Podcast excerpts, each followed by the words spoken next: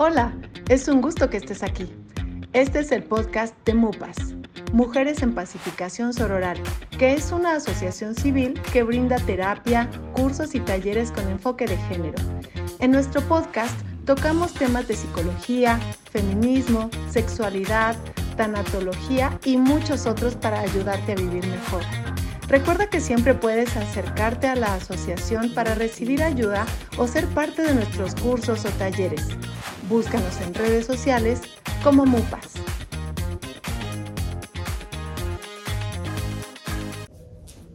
Hola, muy buenos días. El día de hoy estamos reunidos para hablar eh, con mi compañera Verónica Corona eh, y dar a conocer a ustedes esta primera serie de videos que vamos a comenzar a producir para ustedes desde MUPAS, eh, Mujeres en Pacificación Sororal. Me presento, mi nombre es Mario Santiago, soy terapeuta gestalt eh, y quiero darle la palabra a mi compañera Verónica Corona para que nos hable un poquito de qué es MUPAS y ya luego va a dar, dar rienda suelta perdón, al tema del que vamos a tratar. Pues muchas gracias Mario, de verdad que me siento muy emocionada porque es nuestra primera incursión en este tema de los podcasts y esperamos que sea el primero de muchos, ¿no? El tema es muy interesante, ya un poquito hicimos publicidad en redes sociales, ya más o menos saben de qué va. Vamos a hablar acerca de este fenómeno de las tías que no saben hacer tamales y, varias aristas que toca el tema, que atraviesan el tema de, las mujeres, de la cocina, de las tradiciones y todo este rollo. Pero mientras vamos a, presentarnos, ¿no? Bueno, me presento yo, Verónica Corona, y te cuento un poquito acerca de la asociación. MUPA surge por una necesidad personal de atender el tema de la violencia entre mujeres.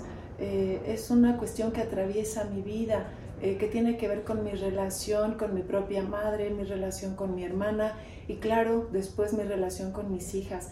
Darme cuenta de cómo es que estamos interactuando y cómo se hacen estas relaciones amor-odio en las que hay algo que subyace a la interacción que nunca acaba de despuntar, que no se nombra y que merece ser nombrado para poderlo erradicar. Entonces em, comencé a buscar literatura, me encontré con algunos libros que comenzaban a abordar el tema, que algunos que, lo tocan a profundidad y surgió eh, la idea de trabajar en una asociación civil. Em, comencé este proyecto con mi hermana, mis hermanas, mis hijas, perdón, se volvieron parte de este sueño. Y seguimos trabajando con eso porque obviamente no es algo que se va a poder erradicar de un día para otro y que de hecho solo nombrarlo hoy es mal visto, es políticamente incorrecto. Hablar de la violencia entre mujeres es algo terrible que a mí me parece que es un primer paso necesario, indispensable, para poder tener una mejor convivencia, mucho más digna, mucho más sana, mucho más genuina entre mujeres. Y bueno, básicamente esa fue la primera intención de la asociación, Mujeres en Pacificación Sororal porque se asume socialmente que las mujeres ya somos pacíficas, ¿no? No hay ninguna guerra en el mundo iniciada por mujeres, no hay hordas de mujeres matando hombres o violándolos por ahí, ¿no? Entonces, como, como la intención no es solamente ser pacíficas, sino ser sororales, aprender los beneficios, entender los beneficios que hay de crear comunidad o como, o como dice eh, una feminista que admiro mucho que se llama mm, Karina Ochoa, dice hablar de común unidad y eso me parece bellísimo, pero es un trabajo muy complicado porque ni siquiera lo nombramos. Hoy la asociación tiene otras, em, otras intenciones que no son exclusivamente el trabajo con las mujeres, sino que se convirtió en este tema terapéutico en el que también entendemos que los hombres están atravesando por sus propios problemas que también son emocionales, que también tienen que ver con el género, que también tienen que ver con la educación y con la interacción con las mujeres. Así que la asociación se abre, abre sus puertas como una posibilidad terapéutica para dar cursos, talleres, para dar terapia a hombres y a mujeres en este afán de que cada quien se vaya reencontrando, sanando heridas e idealmente mejorando la calidad de sus relaciones y sus vínculos.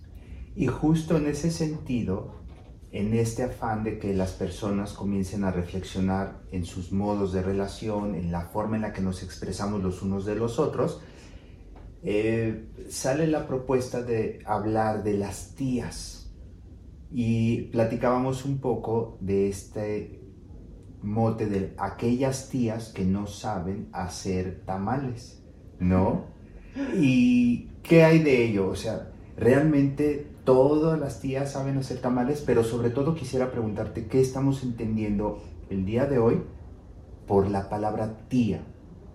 Ok, pues mira, yo creo, y lo habíamos platicado eh, eh, tras bambalinas, ¿no? Antes de hacer esto, y creo que por eso lo decidimos como un tema, porque entendemos que la figura de la tía no necesariamente tiene que ver con la consanguinidad, que antes sí era como algo, algo básico para poder nombrar así a, una mujer que, se, que, es parte de la familia, sino que hoy tiene que ver con esta amistad entre mujeres que hace que unas mujeres que, que no son parientes eh, de sangre, eh, sí lo sean por la elección, ¿no? Estas, estas eh, mujeres que adoptan, maternan de alguna manera simbólica a los hijos de las amigas o que sí son tías consanguíneas. Entonces la tía, la figura de la tía, como la entiendo ahora, tiene que ver con las mujeres que están alrededor de una familia donde hay crianzas, donde hay infancias y que también les prodigan cuidados, atenciones, educación, que también maternan de alguna manera a las infancias de las amigas y, no solo a las, de la familia, ¿no? Eh, así como, como en un término general, me parece que por ahí es por donde, por donde va. Pero ¿tú qué opinas? ¿Qué te parece a ti que es el tema de la tía? ¿Qué significa la tía? Fíjate que en este sentido, todo lo que hemos estado platicando me ha llevado a reflexionar un poco que se convierte a veces como en esta figura mítica dentro de las familias mexicanas. Hay una tía que va a resolver los cuidados. Hay una mujer que es designada como la tía para ser el pilar en ausencia de una figura de autoridad, ¿no?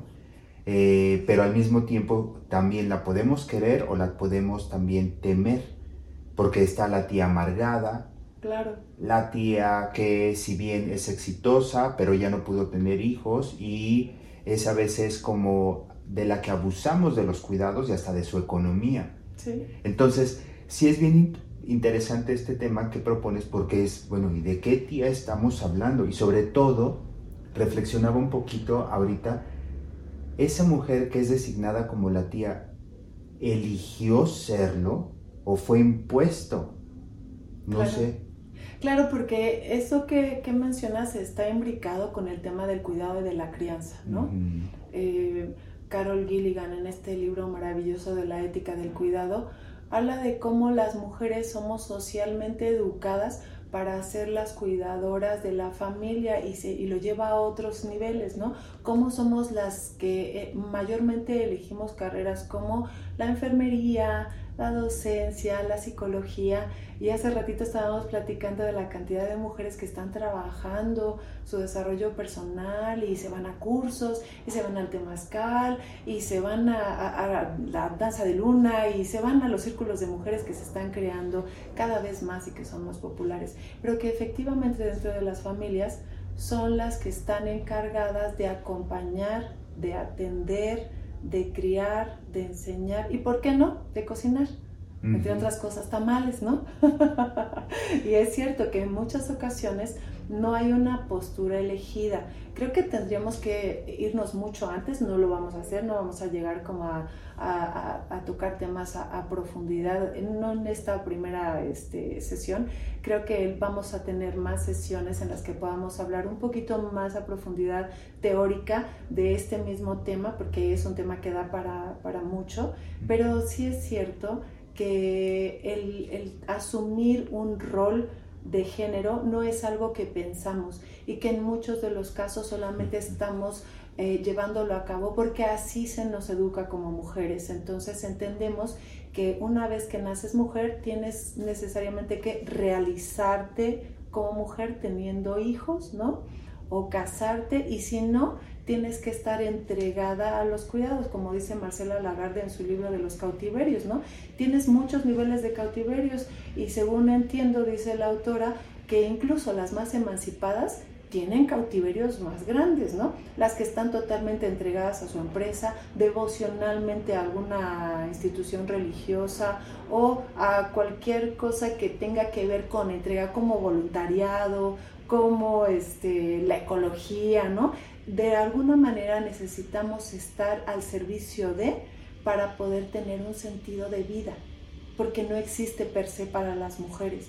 Y eso es algo que vale la pena cuestionar. La figura de la tía en ese sentido es una figura que socialmente es necesaria porque así parece que encuentras un sentido y un espacio de respetabilidad en este, en este mundo que tiene marcados clarísimamente los roles para hombres y para mujeres, ¿no? A ver, corrígeme. La sociedad nos ha hecho creer que asumirte como tía te da un sentido. Claro. En este sentido, valga la redundancia, para las personas que nos están escuchando, viendo, ¿cómo podría yo darme cuenta que quizá esto que estoy intuyendo, de, creo que me impusieron este cuidado como la tía, o sea, sí los quiero, pero al mismo tiempo siento que no, algo no me cuadra en el abuso o que ya están pasándose de, utilizo la palabra, se están pasando de listos con los cuidados que les puedo prodigar. ¿Cómo podrían darse cuenta las tías de que en realidad lo asumen o se los imponen? Porque es como un cuestionamiento de, o sea, sí lo quiero hacer, pero al mismo tiempo creo que ya están abusando. Yo creo que es un trabajo muy grande porque necesitas darte cuenta y ponerle nombre a esa incomodidad de la que hablas, ¿no? Para eso es que, por eso es que creo que surgen tanto estos grupos, estos círculos de mujeres de los que estaba, he estado hablando, porque en algún punto el reflejo de, en, en las vidas de las otras, de la plática de las incomodidades de las otras, me ayuda a darme cuenta por eso me gusta mucho el violentómetro que han hecho en diferentes instituciones. Eh, tenemos el del Politécnico, ¿no? Este violentómetro que te va diciendo qué cosas que tú no consideras violencia lo son. Y ahora también hay uno que hizo esta mm, asociación civil que se llama Yo Te Creo en Pachuca. Eh, que está maravilloso porque creo que es todavía mucho más específico con el tema del sarcasmo, con el tema de la burla, con temas que parecen bromas cotidianas, pero que sabes que si las bromas tienen que ver con la estigmatización, la descalificación de alguien, son violencia, aunque parezcan muy graciosas. Entonces, es solo hasta que tienes, no voy a decir que específicamente los lentes violeta, pero sí tiene que ver con que tengas una referencia y que tu referente tiene que ser casi siempre otra mujer que incluso al nombrar su propia incomodidad, te, te, sacude porque hay una resonancia y porque hay una continuidad en la que dices, tu propia vida pues también está bastante plagada de violencias, ¿no? ¿Y en qué punto, diría yo, estas violencias que se viven naturalizadas atraviesan el tema de la cocina. ¿Por qué tendríamos que saber hacer tamales? ¿En qué punto sería una virtud o por qué es un defecto no saberlos hacer? es, es, como estos temas que, que, nos tienen ahora en esta plática, porque parece un meme eh, como muy gracioso, pero que tiene un mensaje social bastante fuerte. ¿no? Eh, ¿tú, ¿Tú qué opinas de ese meme, amigo? Es que sí, pensaba mucho que justo en, este, en esta cuestión de la adopción, de lo que me dicen que me toca hacer por ser la tía, por ser la cuidadora, por ser eh, incluso la mamá que cuida a los sobrinos, ¿no? Que ya viene una doble, triple jornada. Además de la que tienes, todavía te haces responsable o te, eh, te hacen responsable de otras infancias. Entonces sí es como muy em, a veces complicado decir, bueno, ¿dónde estoy parada en, con respecto a mis responsabilidades, a mis derechos, a mis obligaciones en mi familia y para conmigo misma, ¿no? Y hablando desde esta postura es también cómo lo vemos nosotros los hombres. Sí. O sea, cómo yo veo a la tía que no quiere asumir esas cuestiones que me han hecho creer que le corresponden, no solo por ser tía, sino porque asumimos que es mujer. Y está quizá renunciando o rechazando muchas cuestiones que tradicionalmente asumimos como lo femenino, ¿no? Entonces sí es un tema muy interesante porque abarca desde la parte de la mujer como la parte del hombre, del varón, de, oye, no estás haciendo lo que yo esperaría de ti, no solo como mujer, sino como mi, mi mamá o como mi hermana que va a cuidar a mis sobrinos. Eh, eh, es, es, un árbol con muchas ramas, ¿no? Sí, pero sí me interesa mucho eh, tu opinión, porque según entiendo, esta, esta frasecita surgió por un hombre que, que, dijo, cuiden, cuiden sus tamales o valoren sus tamales, algo así, ¿no? Porque se ve una generación de tías que no saben hacer tamales. Entonces, eh, esta asunción, por supuesto, tiene, tiene este sesgo, ¿no? De broma, de machismo, ¿no? De, y por eso me importa tu opinión, porque leí una postura que creo que te mandé por correo de las brujas del mar que me encantó, que ellas hablan acerca de, de, de esta declaración como, como una postura política, ¿no? Que tiene que ver mucho más con las imposiciones eh, sobre los cuerpos de las mujeres y familiarmente como lo que tienes que hacer como mujer. Eh, y, se preguntan mucho las brujas del mar, eh, como por qué, ¿no? ¿Por qué tendríamos que hacer eso? ¿Por qué no tomas la receta, pides la receta de los tamales y aprendes a hacer los tamales tú? es que fíjate, ya hablando desde lo personal, y hablando como una postura desde tío, creo que a veces me identifico en el sentido de que soy un tío, pero que no cumplo con expectativas o los estereotipos. En el sentido desde que mi masculinidad no ha sido como la, la hegemónica, desde muchos aspectos, desde lo que socialmente se espera desde la orientación sexual. Entonces, a veces sí me identifico un poco con estas tías que no saben hacer tamales, en el sentido de que soy un tío que no ha cumplido con esas expectativas de lo masculino. Es como si no supieras hacer tamales. Y como si, además de no saber hacer tamales, hubiera fallado desde no sabe ser hombre. ¿No? Bueno, pero entonces, ¿qué hombre sí puedo ser? Y lo mismo, ¿qué tías sí, pueden ser? ¿no? ¿Cuáles son los puntos de encuentro entre las tías y los tíos que de una u otra forma no estamos en ese centro hegemónico? Sí, donde quedamos desde la, podría llamar desde la periferia. Claro. ¿No? Sí. Sí, porque quedas excluido, quedas al margen tanto las tías que no sabemos hacer tamales, las cuales me incluyo yo, los tíos que tienen gatos, ¿no? Que, que, que, no tienen esta, esta masculinidad hegemónica, ¿no? Eh, y que se viven desde un lugar distinto y que a partir de esas exclusiones construyen una forma de ser elegida, pero que tiene un costo social.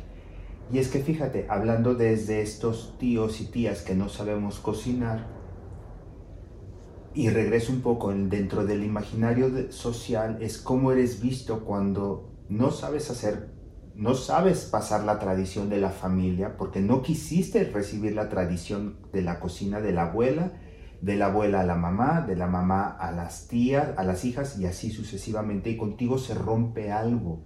Sí. ¿Qué estás rompiendo como tía?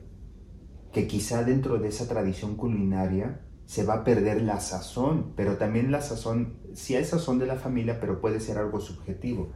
Sí, totalmente. ¿Cómo es que esa familia te está viendo cuando estás rompiendo con esa tradición de cuidados o tradición que viene quizá de dos o tres generaciones, ¿no? Sí. Y al mismo tiempo, ¿cómo tú te sientes como tía o como tío para resarcir eso que te hacen creer que estás rompiendo?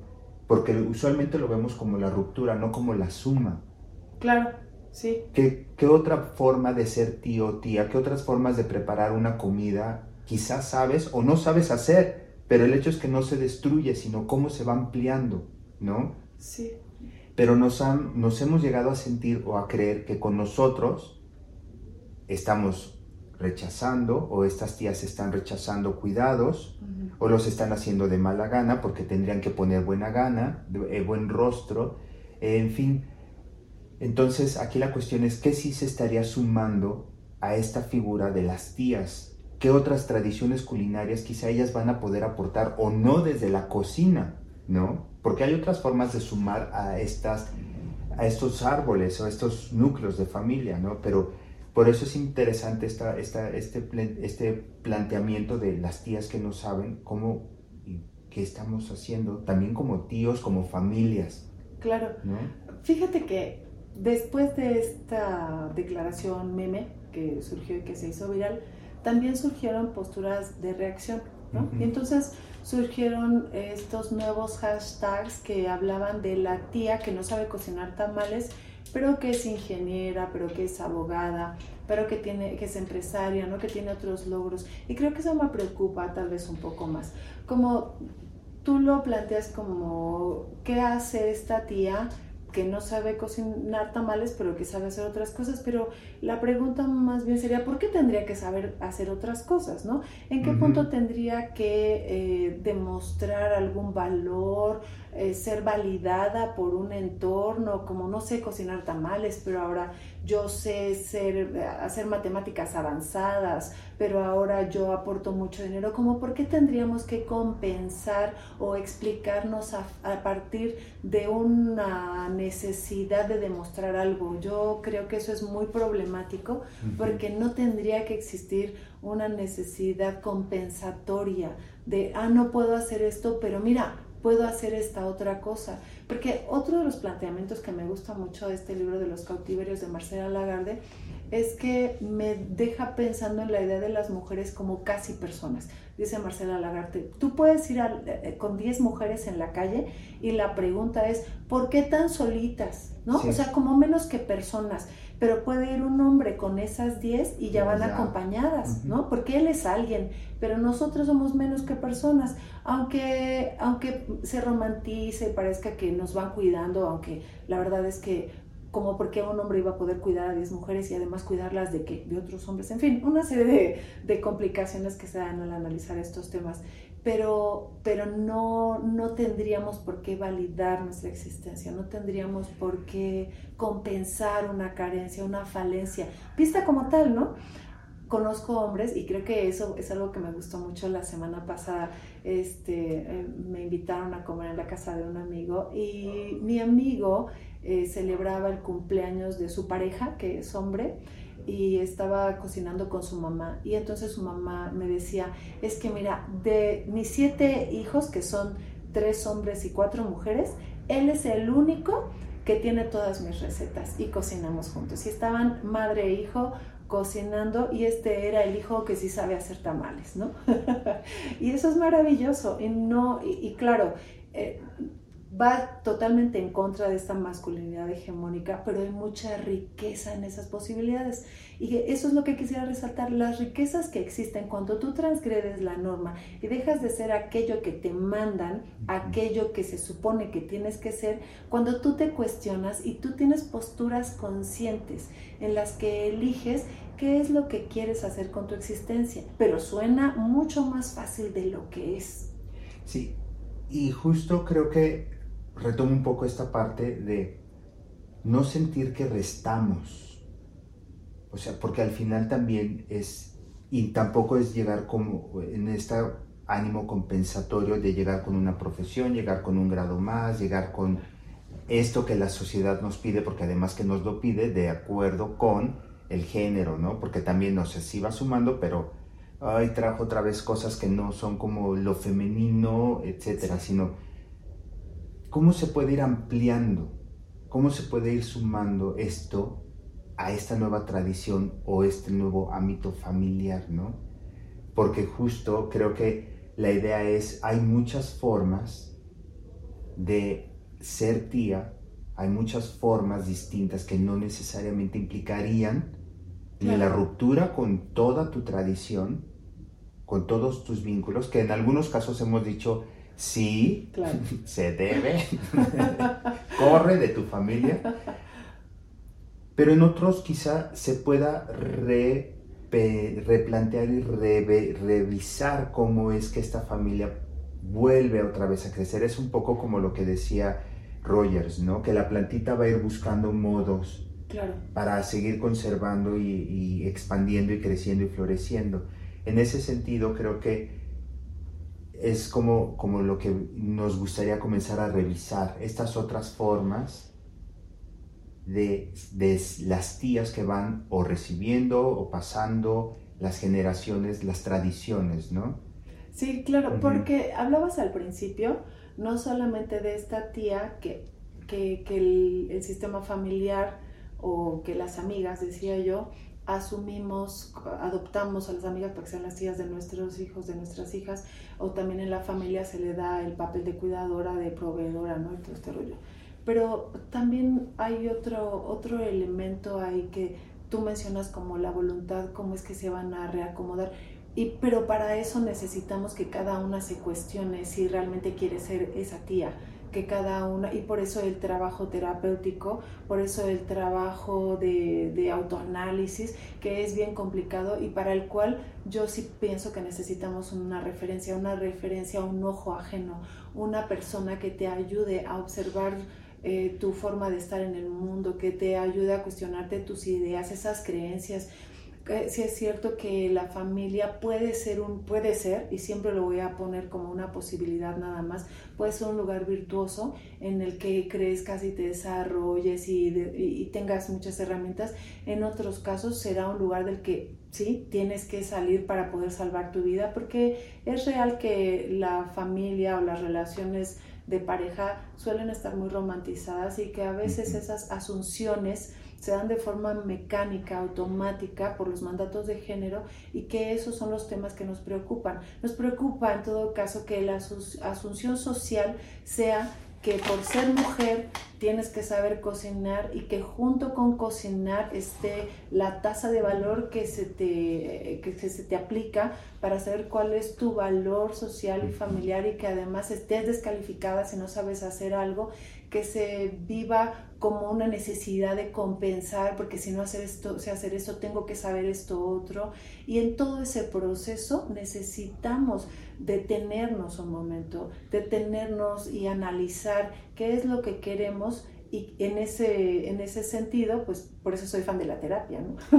y justo ahora que lo mencionas como este espacio que si no se puede dar dentro de tu familia o en amistades o en un grupo íntimo, justo están los espacios que se ofrecen en MUPAS, ¿no? como estos espacios seguros donde puedes reflexionar y bueno, nada más me gustaría mencionar un poquito, si les está llamando la atención, queremos eh, o tienen algún comentario, por favor que nos escriban, nos hagan saber qué es lo que están reflexionando cuáles son sus opiniones a favor, en contra, guardando las formas, eh, porque este es un trabajo que estamos haciendo con mucho cariño.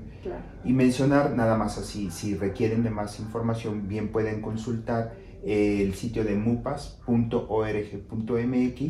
o comunicarse, eh, echar un WhatsApp al teléfono 55 41 87 5803 o bien eh, si quieren hacer un comentario un poco más extenso, eh, está el correo que es mupas.contacto.gmail.com donde pues estamos ahí para leerlos, escucharlos, recibir retroalimentaciones, eh, porque justo ¿no? lo que se propone el trabajo en MUPAS es espacios de seguridad, de reflexión que ayuden a mujeres y hombres a mejorar calidad de vida, ¿no? Sí, claro, este podcast también lo vamos a publicar porque está grabado también este, con cámara, así que se puede ver en nuestras redes sociales, específicamente en Facebook, así que también ahí se pueden poner comentarios en la publicación también ahí se pueden eh, buscar, eh, llenar el formulario de contacto si es que se requiere como de atención psicológica, de, de, grupos, de grupos terapéuticos, de grupos de ayuda.